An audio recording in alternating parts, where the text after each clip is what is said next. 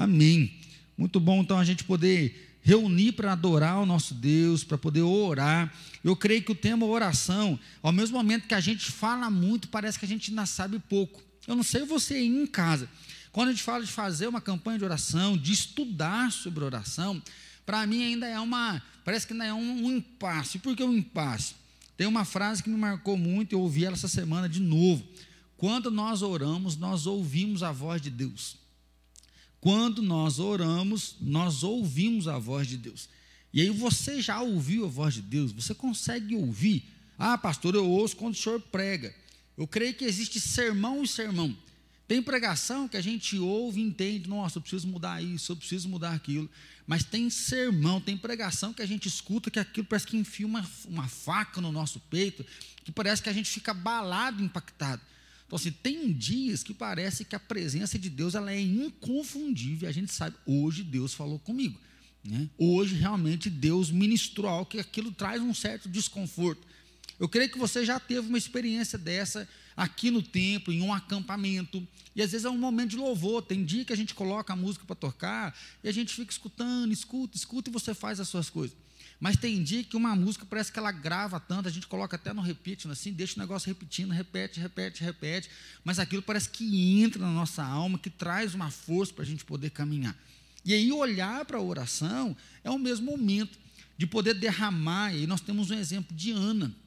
Ana, ela está no templo orando para Deus dar um filho para ela uma mulher que era estéreo, né, e aí passando vergonha, principalmente naquela época, onde a mulher servia para produzir, e ela está lá orando porque ela não consegue reproduzir, e aí ela é uma árvore seca, né, assim, uma árvore que não produz fruto, a tal ponto que ela está orando, ela lança a angústia dela, está chorando, que Eli, ele está passando, o sacerdote, ele passa e fala, você não tem vergonha de estar tá embriagada?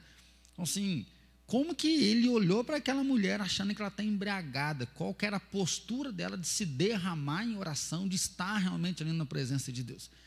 Então eu queria desafiar você a pensar um pouquinho na sua rotina de oração, a pensar um pouco no seu tempo de oração. Jesus fala: olha, não é pela vã repetição que vocês vão ser ouvidos. Então não é pelo muito falar que você vai ser ouvido. Por quê? Porque o Pai procura adoradores que o adorem espírito em verdade. E aí, aqui, por isso que eu falo assim, que é difícil a gente pensar em oração, que ao mesmo momento que a gente ouve muito e fala muito, a gente sabe pouco. Porque Jesus fala não é pelo muito falar, mas é você realmente se colocar diante de Deus, é saber aquilo que está na mente de Deus.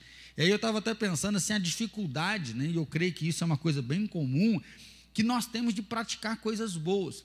Todo mundo quer praticar coisa boa, né, mas a gente não dá conta direito. Por quê? Pensa no regime, né? Não, regime, nossa, eu vou fazer o regime, né? Agora com a pandemia, então, aí o bicho está pegando mais ainda, né? Agora já tem uma turma que está saindo do regime e indo para uma alimentação saudável. Eu sou um desses. Ano passado eu falei, eu preciso criar vergonha na cara. Não é nem questão de necessidade, mas é vergonha na cara. E aí eu estava investigando né, um pouquinho de gastrite.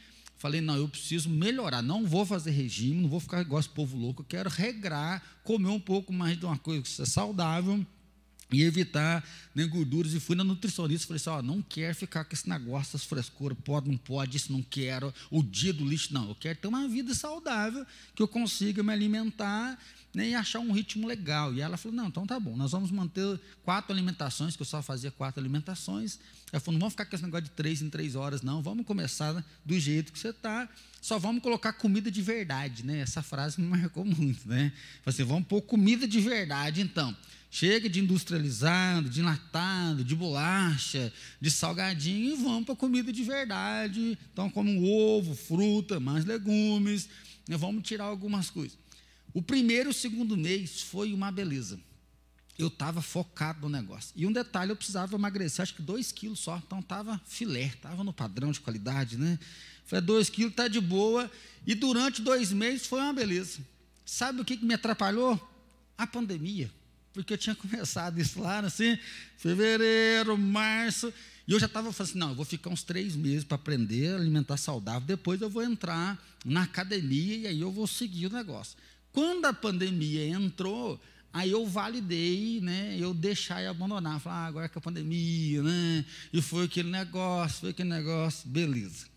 Um ano depois estou eu aqui, comecei essa semana a voltar ao ritmo. né? Abandonei completamente, só que um detalhe, né? se eu precisava emagrecer 2 quilos ano passado, esse ano eu preciso emagrecer 8 quilos, engordei 6 quilos. Na hora que eu pisei na balança, falei, meu Deus, que desgraça é essa, né? E você, essa desgraça da falta de perseverança, do relaxo, do deixa do jeito que está, que na hora que acabar eu vou dar conta, eu vou correr atrás. Então eu coloquei aqui, ó, regime, alimentação saudável, exercício físico, o tanto que a gente sabe que a gente precisa fazer exercício físico. Estava até brincando, o Helder veio na igreja aqui, a gente estava no escritório, né? E aí ele falando, tem que fazer isso aqui. Eu falei, rapaz, eu estava com a síndrome do cinema, né? Nem sabia que existia esse trem. O médico falou um nome, depois ele citou, não, é a síndrome do cinema. O que, que é a ideia? O joelho, você fica o dia inteirinho sentado na cadeira, então o joelho fica flexionado o dia inteiro. Para descansar a perna, a gente ainda joga os pés para debaixo da cadeira, não é assim? Então a posição está sempre flexionada. O que, que ele falou? Ah, aquele ossinho, esse que acho que é patela que chama, não é isso, né? Ah, já está aí para me socorrer, né? A patela ela fica tensionada, pressiona demais o osso. Ele falou que isso começa a dar um desgaste. Ele falou: você precisa fazer o quê? Um pouquinho de exercício, né? Então, você precisa exercitar. O corpo foi feito para exercitar. Então, assim, até o ficar parado machuca. E provavelmente, mesmo que você não goste de exercício, quando a gente exercita, né, nós temos mais ânimo. Quando a gente exercita, né, o nosso corpo é bem cuidado. Então, acho que a nossa grande dificuldade de pensar a oração é porque nós não conseguimos olhar para o cuidado nosso. Nós queremos ter o prazer, nós queremos viver bem sem fazer nada. Nós queremos não negar nada aos nossos olhos, comer, comer, nós queremos descansar, porque você já rala o dia inteiro e às vezes está no exercício né, que está só sentado, desgasta muito realmente, mas o corpo ele começa a adoecer, o corpo começa a ser ferido, há um sofrimento em nós. Da mesma maneira, eu vejo a vida de oração, porque para se ter uma vida de oração, tem que querer um relacionamento com Deus. Para você orar, seja na rendição, na gratidão, para buscar a face de Deus, nós temos que estar em contato com Ele, em comunhão com Ele, e antes de querer qualquer coisa, nós temos que querer Ele, de buscar realmente Ele. E é isso que Tiago fala. Tiago fala: olha, você não tem nada porque você não pede. Tiago, ele é muito forte porque ele já dá um confronto dizendo: Deus dá coisas boas aos seus filhos, Deus responde a oração. Ele fala: Você não tem porque você não pede. E a gente já vê assim que não é nem orar pouco, é não orar. Porque a gente fala: Nossa, eu oro muito pouco, eu preciso orar mais. Nossa, eu oro muito pouco, eu preciso orar mais. Mas Tiago, ele já coloca logo uma barreira dizendo: Olha, vocês não pedem. E quando pedem, vocês pedem errado, que é para gastar apenas no seu próprio interesse. Então, esses 21 dias é para a gente poder se lançar na presença de Deus, porque nós às vezes não pedimos, né? nós não oramos, né? nós deixamos o negócio acontecer, e aí aquele negócio, de vez em quando, a gente faz uma coisinha só porque bateu um peso na consciência. De vez em quando a gente faz uma coisinha para dar uma ajeitada, ou porque o médico falou: oh, o negócio aí está feio, não tem jeito mais. Né? Assim, na hora que trava a coluna, ai, tem que fazer exercício. Né?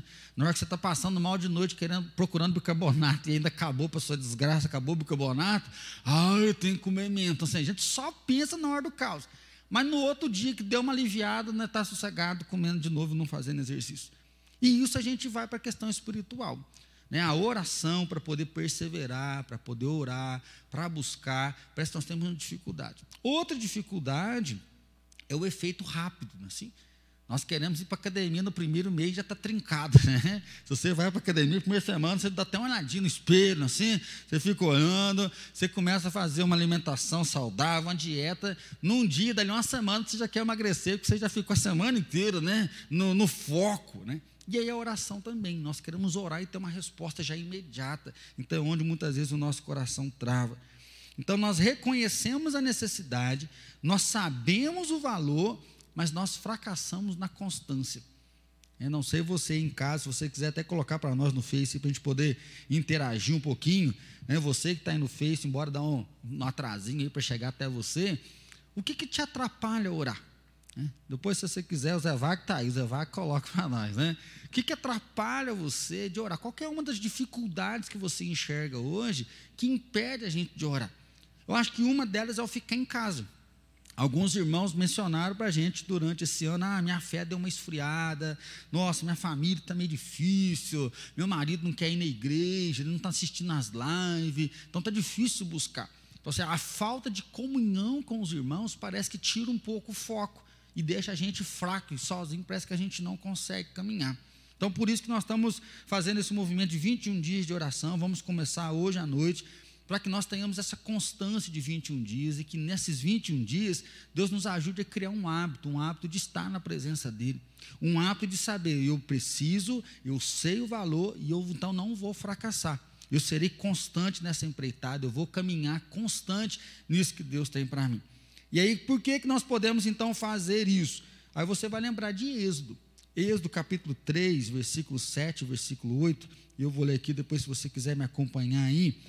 Lá em capítulo 3 de Êxodo, é o momento que Moisés, ele vê a sarça pegando fogo, ele acha aquele negócio meio esquisito, porque está pegando fogo, mas não se consome.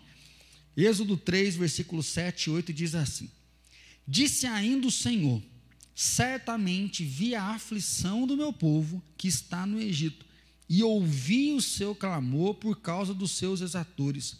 Conheço-lhe o sofrimento, por isso desci a fim de livrá-lo da mão dos egípcios e para fazer subir daquela terra a uma terra boa e ampla, terra que emana leite e mel. É, o lugar do cananeu, do Eveu, do Amorreu, do Jebuseu, pois o clamor dos filhos de Israel chegou até mim. Eu já ouvi pessoas falar que oração não muda. Não, a oração não muda, o coração de Deus, que a vontade de Deus já está pronta. Sim, existe uma vontade soberana absoluta que não adianta orar. Quando Deus já decretou, já é o projeto soberano dele, aquilo vai acontecer e ponto final. É o que Jesus fala da morte dele. Ele fala: é necessário que o filho do homem seja entregue. Né? Pedro fala: não, Jesus, o senhor não vai, não, o senhor tem que ficar aqui. Ele fala: calma, não é por força, nem por violência, é necessário. Então, tem alguns decretos que já estão prontos a revelação do anticristo. A gente viu que algumas pessoas já estão pagando mico aí, né, assim, já estão falando que é o final, e o anticristo vai vir, o mundo acabar, já passou, acho que era dia 30, né? E no mundo não acabou, a gente continua aí, por quê? Porque tem coisa que Deus decretou e a Bíblia diz: ninguém sabe. Ah, mas os sinais, pastor, nós já estudamos mês passado. Os sinais é para você lembrar: Jesus vai voltar. Os sinais não é para a gente ficar datando, é agora, é agora. Os sinais é para dizer: você está preparado. Os sinais é para dizer, se ele vai voltar, olha o sinal é para te lembrar que ele vai voltar. Como que você está? Você está vigilante. Jesus fala: olha, quando você vê guerras, sinais de guerras, morte, nem coisas terríveis acontecendo, não vos assusteis, porque ainda não é o fim. Jesus fala assim: não fique assustado. Então, ele já deixou a palavra para consolidar o nosso coração com Ele, para firmar a nossa vida com Ele, quando essas coisas vierem. Mas tem gente que quer ficar datando, tem gente que quer falar aquilo que já está decretado e que Deus não revelou para nós ainda. E aí algumas pessoas então vão falar assim: ah, não adianta eu orar. Mas a Bíblia fala: existe a vontade permissiva. Existe então aquilo que Deus abriu e falou: olha, isso aqui vocês estão livres para fazer. Então, nós vamos encontrar vários textos bíblicos dizendo que aquele que busca, aquele que pede, aquele que procura, vai encontrar. Aquele que bate, a porta vai ser aberta. E esse texto lá de Êxodo é justamente isso. Eu ouvi o clamor do meu povo. O clamor do meu povo subiu até mim. Então, nós devemos orar. Sim, nós devemos buscar a face do Senhor, nós devemos clamar realmente a presença dEle, porque Ele está atento, porque Ele está ouvindo, Ele diz que Ele conhece os nossos sofrimentos. Então é interessante que Ele fala: olha, eu estou vendo o que está acontecendo e esse clamor chegou até mim. Então nós devemos orar para que o nosso clamor chegue até Ele, orar para que realmente nós possamos ver a face dEle, buscar realmente a presença dEle. O Zé Wagner chamou aí, não é assim? Para mim, a dependência de oração, ainda o mesmo detalhe que Jesus sentiu perante os apóstolos. Nenhum deles tinha a mesma pegada, sempre sem compromisso. Então, o Zé Wagner está falando aí do compromisso com as coisas espirituais. Justamente aí né, que nós percebemos que nós sabemos a importância, nós sabemos que o negócio funciona, que acontece, mas na hora de ter esse compromisso a gente desanima, não é assim? A gente fica um pouco relaxado. Outro texto que eu queria compartilhar com você, Daniel 9. Se você puder abrir sua Bíblia, eu quero ler alguns versículos em Daniel, porque é uma experiência muito forte. Inclusive, né, a gente lê Daniel geralmente até o capítulo 6 e 7, que ele é mais fácil.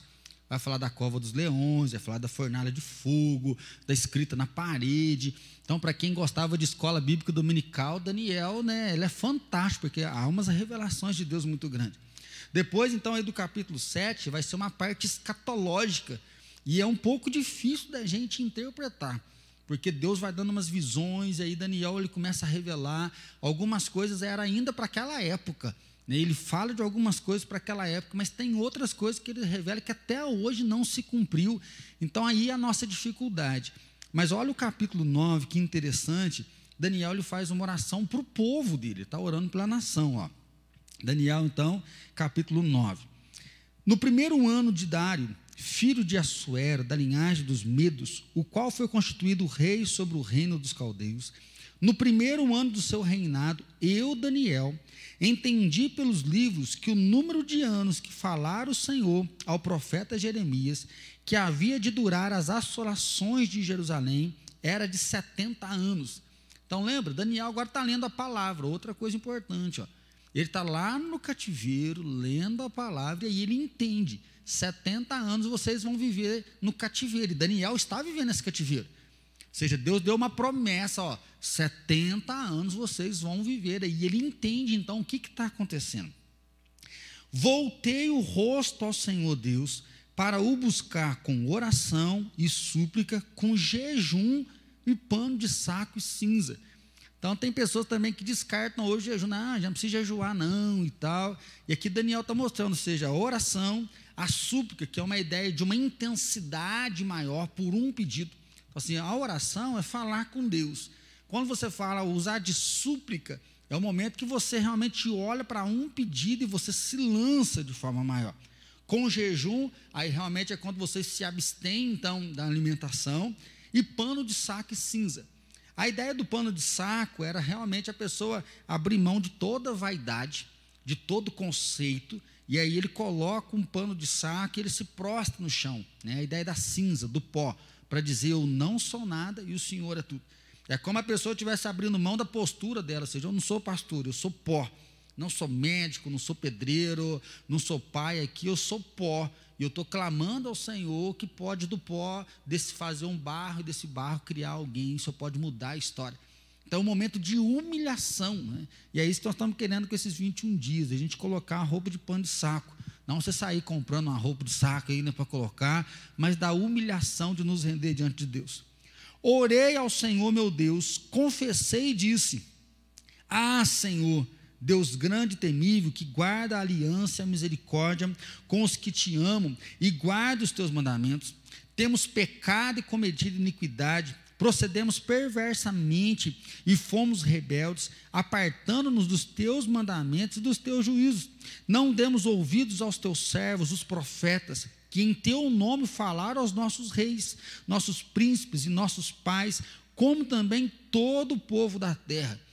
Perceba aqui que é uma confissão coletiva. Ele está fazendo uma confissão de pecado do passado. Ele falou: olha, nós não ouvimos os profetas, nós não ouvimos aquelas pessoas que nos alertaram, e hoje nós estamos vivendo desse caos, porque nós pecamos. E isso é interessante porque às vezes a gente vive alguns momentos ruins, mas a gente esquece do pecado que está lá atrás. Então Daniel ele começa a fazer como se fosse um acerto de contas. Ele apresenta diante de Deus, falando: olha, nós não ouvimos a tua palavra, nós não obedecemos o que os profetas disseram e nós cometemos pecado e iniquidade. Ele fala nós, os nossos pais. Aqui ele está falando dos avós, bisavós, de pessoas que viveram, ele está fazendo uma confissão coletiva. Né? Versículo 7. A ti, ó Senhor, pertence a justiça, mas a nós o coragem de vergonha. Como hoje se vê, os homens de Judá, os moradores de Jerusalém, todo Israel, quer os de perto, quer os de longe, em todas as terras por onde tens lançado, por causa das suas transgressões que cometeram contra ti. Ó Senhor, a nós pertence o coragem e vergonha, os nossos reis, nossos príncipes, os nossos pais, porque temos pecado contra ti. Está vendo que ele está confessando o pecado até das autoridades? Às vezes a gente fala, né, vamos orar pelo Brasil, vamos orar pela nossa cidade, e aí a tendência nossa, às vezes, ah, porque esse governo é isso, outro governo é aquilo, esse não é isso, esse é aquilo, e a gente começa a degladiar, e ele fala, olha Deus, os nossos reis erraram, né, os nossos príncipes pecaram. Então, mais um momento a gente poder orar pelo nosso presidente, vereador, deputados, senadores, clamando mesmo perdão de Deus, porque nós temos visto a nossa nação não sendo governado com justiça e com equidade, né? E não obedecemos à voz do Senhor nosso Deus para andar nas suas leis, que nos deu por intermédio dos seus servos, os profetas. Versículo 11: Sim, todo Israel transgrediu a sua lei, desviando-se para não obedecer a tua voz. Por isso, a maldição e as imprecações que estão escritas na lei de Moisés, servo de Deus, se derramaram sobre nós, porque temos pecado contra ti. Então Daniel ele começa a dizer que ele está envergonhado, e o opróbrio, ou seja, nós estamos no, a nós serve o corar de vergonha. É a mesma ideia daquela coroa, mas uma coroa de vergonha, de humilhação, porque porque nós estamos errados. Né? Nós estamos em pecado. Aí o que ele está dizendo é particularmente do que ele estava vivendo. Ele estava, ele estava vivendo com o fruto de uma consequência do pecado. E aí, hoje, às vezes você está numa casa sofrendo fruto da infidelidade houve infidelidade, houve adultério. Às vezes a relação está truncada porque a pornografia entrou na sua vida e você está na surdina. Né? Grupos de WhatsApp, vendo algumas coisas aí, e o casamento não está vivendo bem e você acha que está tudo natural. Às vezes a gente vê os filhos né, não obedecendo, sendo rebeldes, então sim, os filhos se rebelando contra os pais. Às vezes nós vemos os pais levando os filhos a ir e ambos esquecendo da palavra de Deus, de se voltar para o Senhor. Então, às vezes, a gente começa a viver coisas ruins na nossa casa, na nossa família, porque nós não estamos obedecendo à voz de Deus. Nós estamos vivendo o pecado. A própria questão da nação, se a gente fala assim, quanto que já roubaram o nosso país. Às vezes né, eu sou ruim de política, até um pouco de história, mas se o nosso país ele foi roubado desde a descoberta dele, levaram tanto ouro embora, é assim? A gente vê hoje os recursos públicos são usados tão de forma desonesta. Assim, nós estamos sofrendo pecados né, dos nossos líderes. Nós estamos enfrentando consequências com isso. E da mesma maneira, a gente vai vendo isso baixar para a nossa família. Então, infelizmente, tem dificuldades que acontecem que não, não são fruto de pecado. Nós sofremos também pela própria vida, mas nós sofremos porque o pecado vem. E aí Daniel está falando, Deus tem misericórdia. Nossos pais erraram, nós erramos, a iniquidade está sobre nós. Se você continuar até o versículo 19, eu não vou ler até o 19 por causa do nosso tempo, mas até o versículo 19, olha aí o versículo 18, ó. Inclina, ó Deus meus ouvidos, e ouve. Abra os olhos e olha para a nossa desolação, para a cidade que é chamada pelo teu nome, porque não lançamos as nossas súplicas perante a tua face em nossas justiças, mas em tuas muitas misericórdias. Ó Senhor, ouve, ó Senhor, perdoa Ó Senhor, atende-nos e age, não te retardes, porque a tua cidade e o teu povo são chamados pelo teu nome.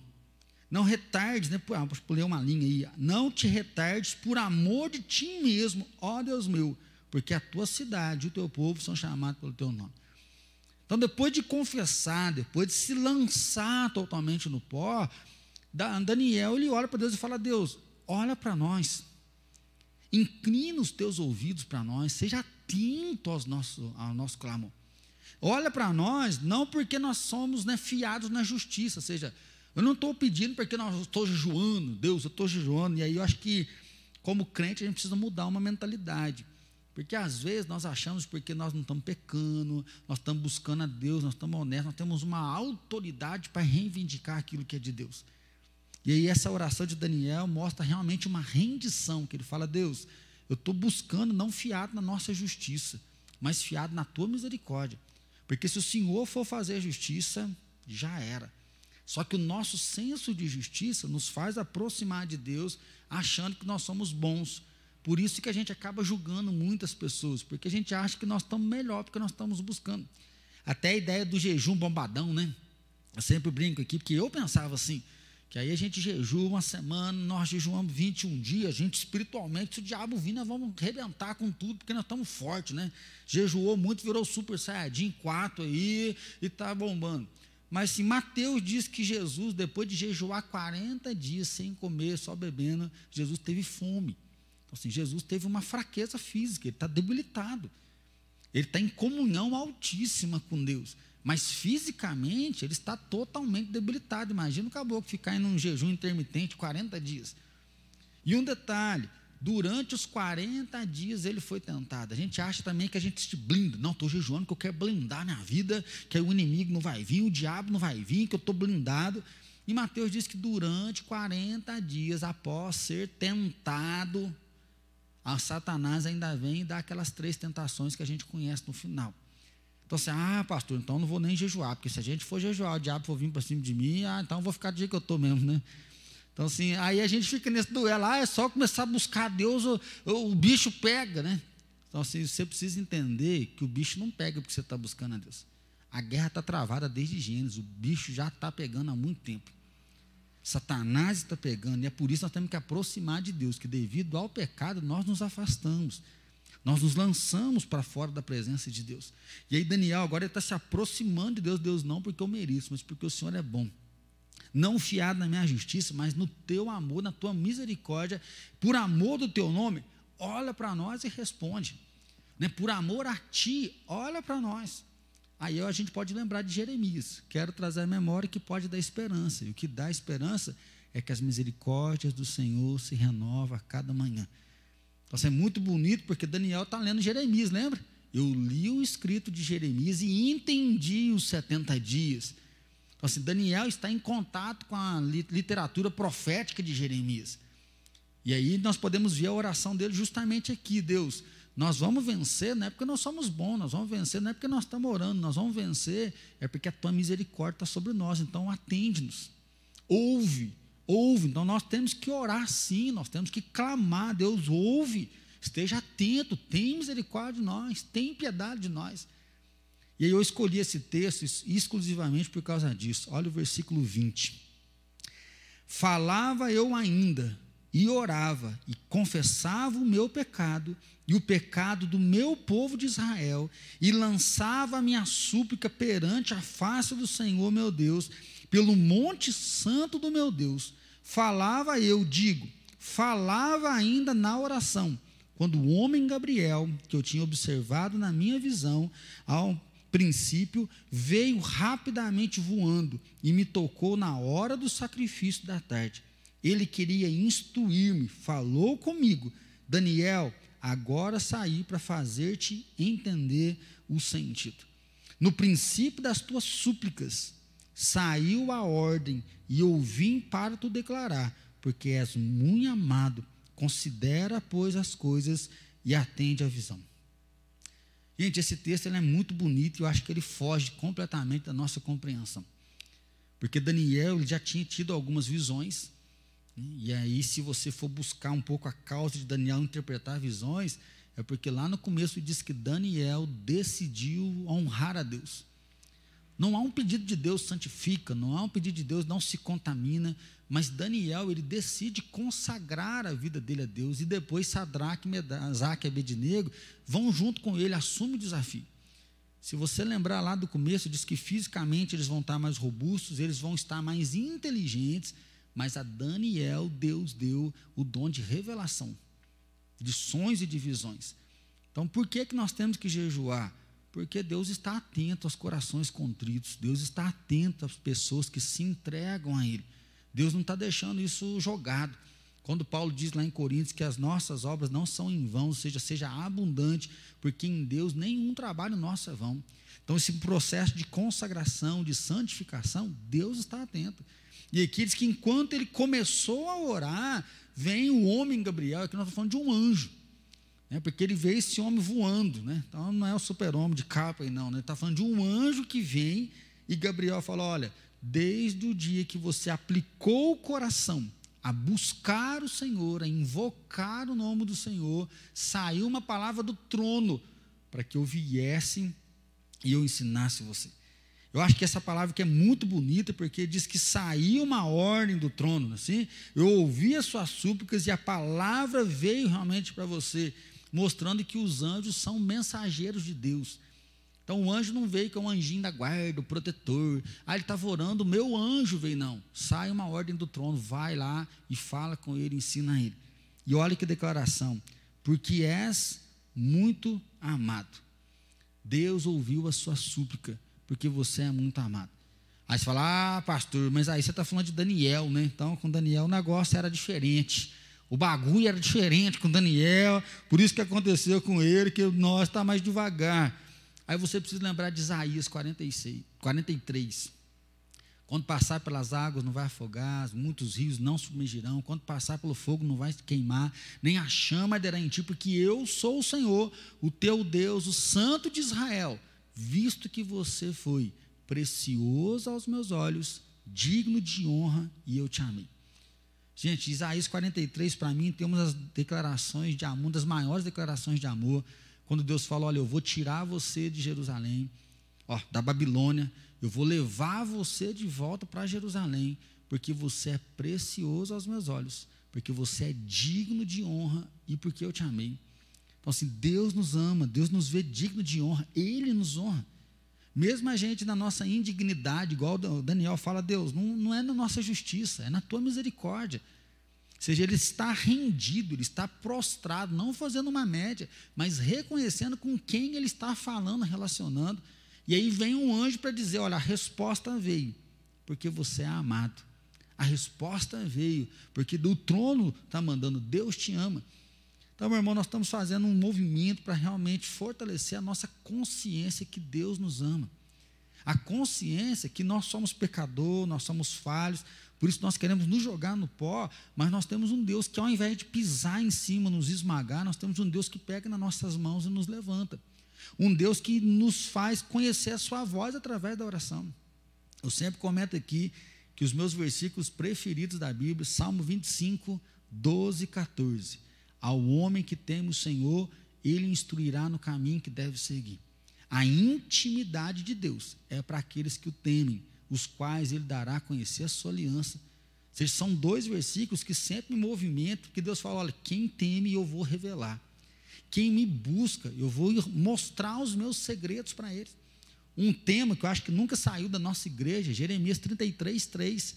Invoca-me e responderei, anunciar-te-ei coisas grandes e ocultas que ainda não sabes. Então, assim, é Deus nos chamando a uma relação com Ele. Deus nos chamando a uma consagração com Ele. Deus nos chamando a nos lançar inteiramente na mão dEle, na presença dEle.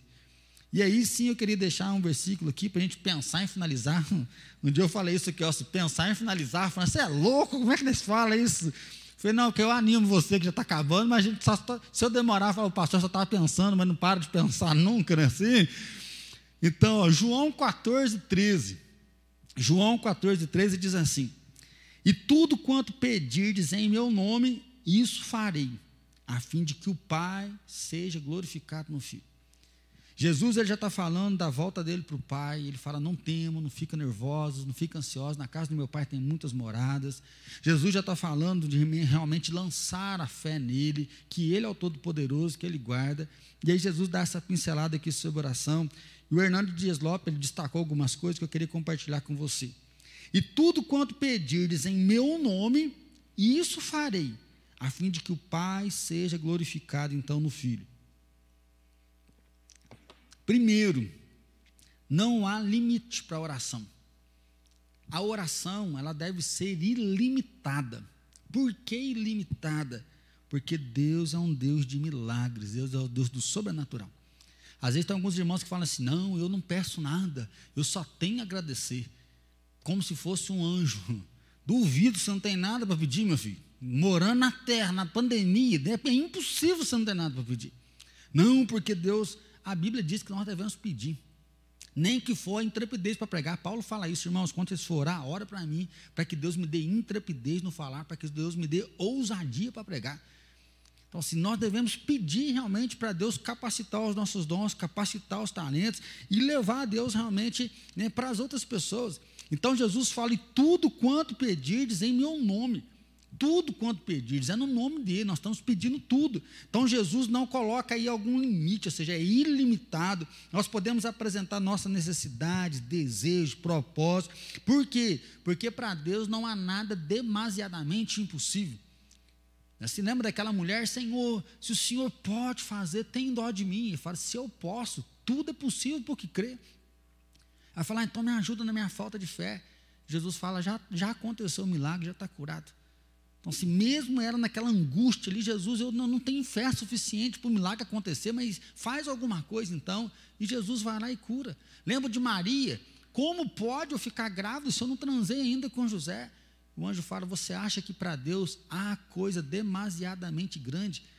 Então, se Deus tem poder para pegar uma virgem e engravidar ela pelo poder do Espírito Santo, Deus é aquele que do barro né, formou o homem, sopra o fôlego de vida e o homem passa a ser ser vivente. Eu estava escutando o JB falar, ele ouviu o testemunho de uma mulher, ela falou assim: Deus é grande, Deus é poderoso, e o que Deus fala se cumpre. Se na Bíblia está escrito que a baleia engoliu o Jonas, eu acredito, e se fosse o Jonas engolindo a baleia, eu também acreditava de qualquer jeito. Então, assim, é muito louco, por quê? Porque é Deus que faz.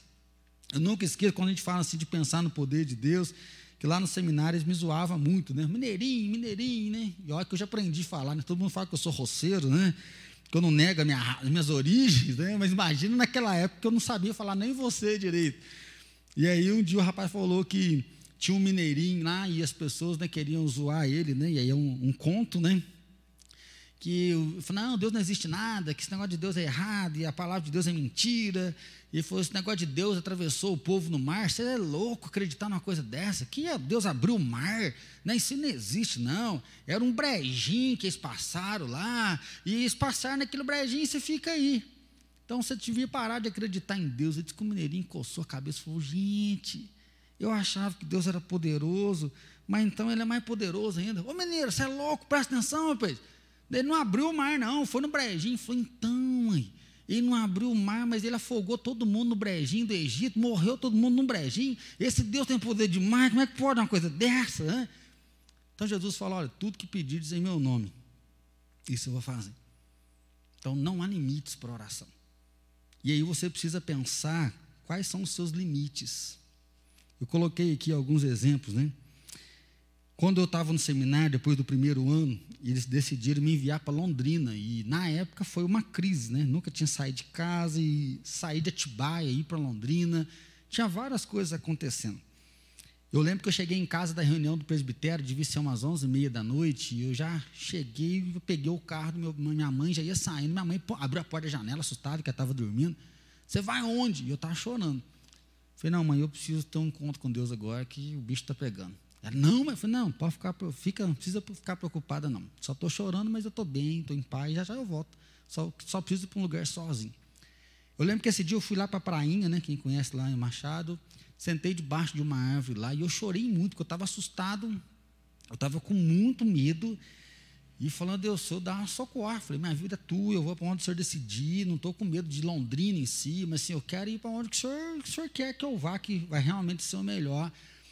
E como eu estava muito confuso, né, eu sempre preguei que eu sou contra a loteria bíblica. Né? O que é a loteria bíblica? O sujeito vai lá, não lê a Bíblia dia nenhum, o dia que está desesperado, ele, Deus, fala comigo, né? E aí, no desespero, ele abre, Judas se enforcou, aí o bicho fica desesperado, né?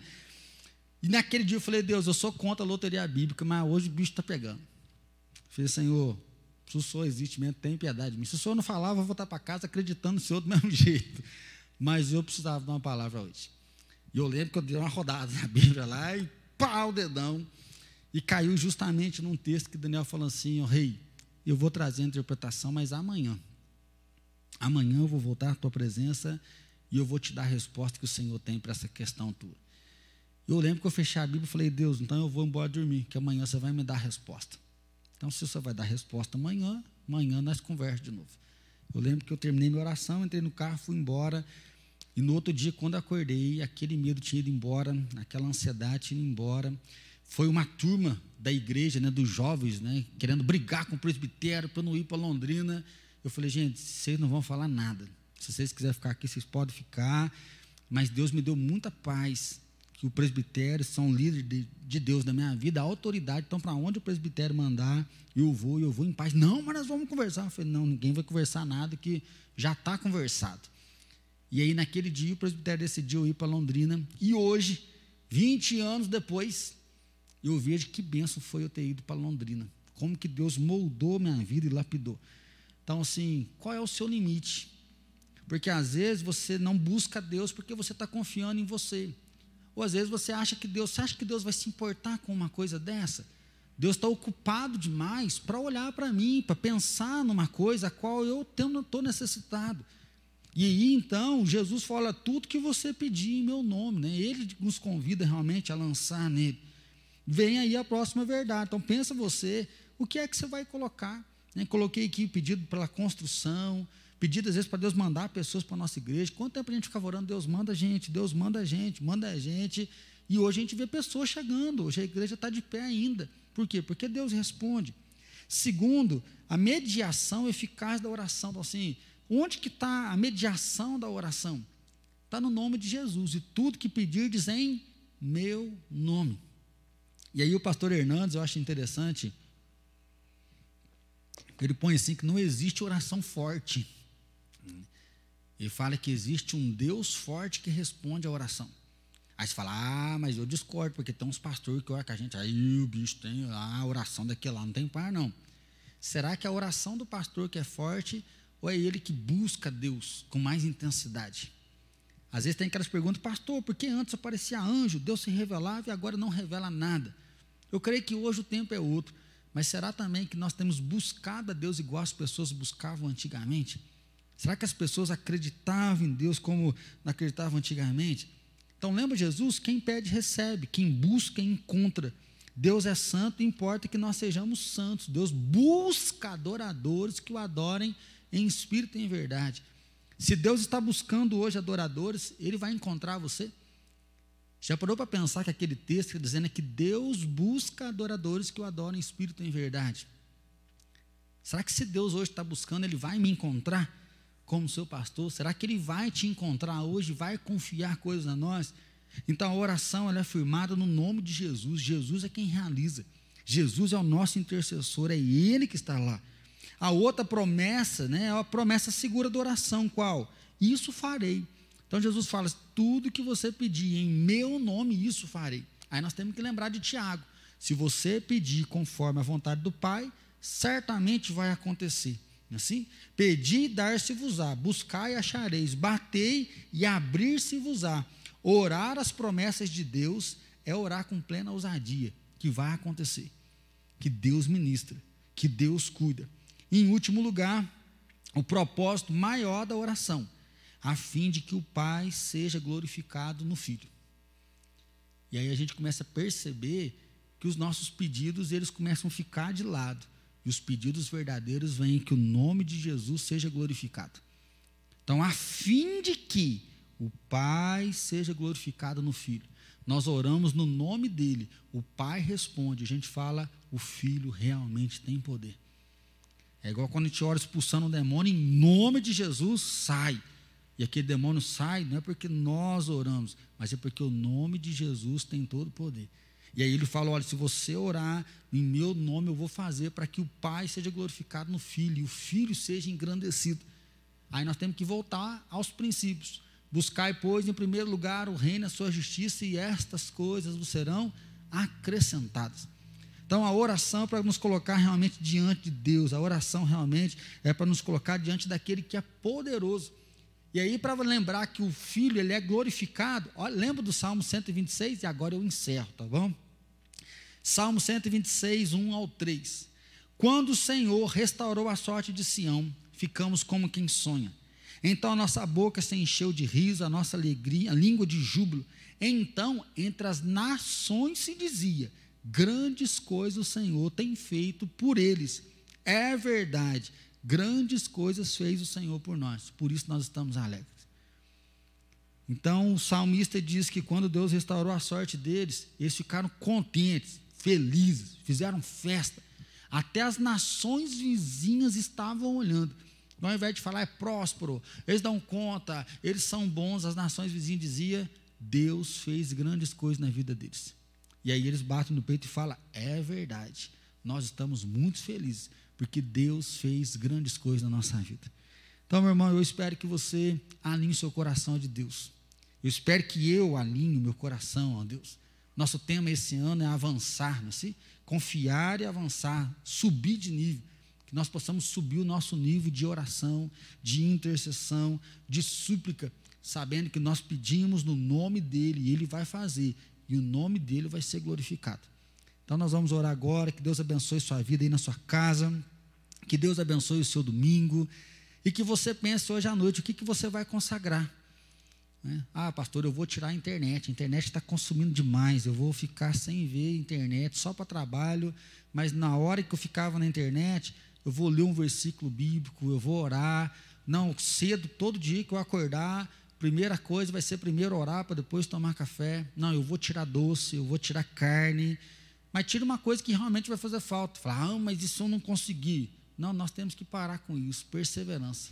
Por isso nós estamos colocando 21 dias porque tem começo, tem meio e tem fim, para a gente poder dedicar esse tempo ao Senhor e aí sim a gente poder cada dia mais estar trabalhando, para a gente render 21 dias na presença dEle, sabendo que Ele é todo poderoso. Amém?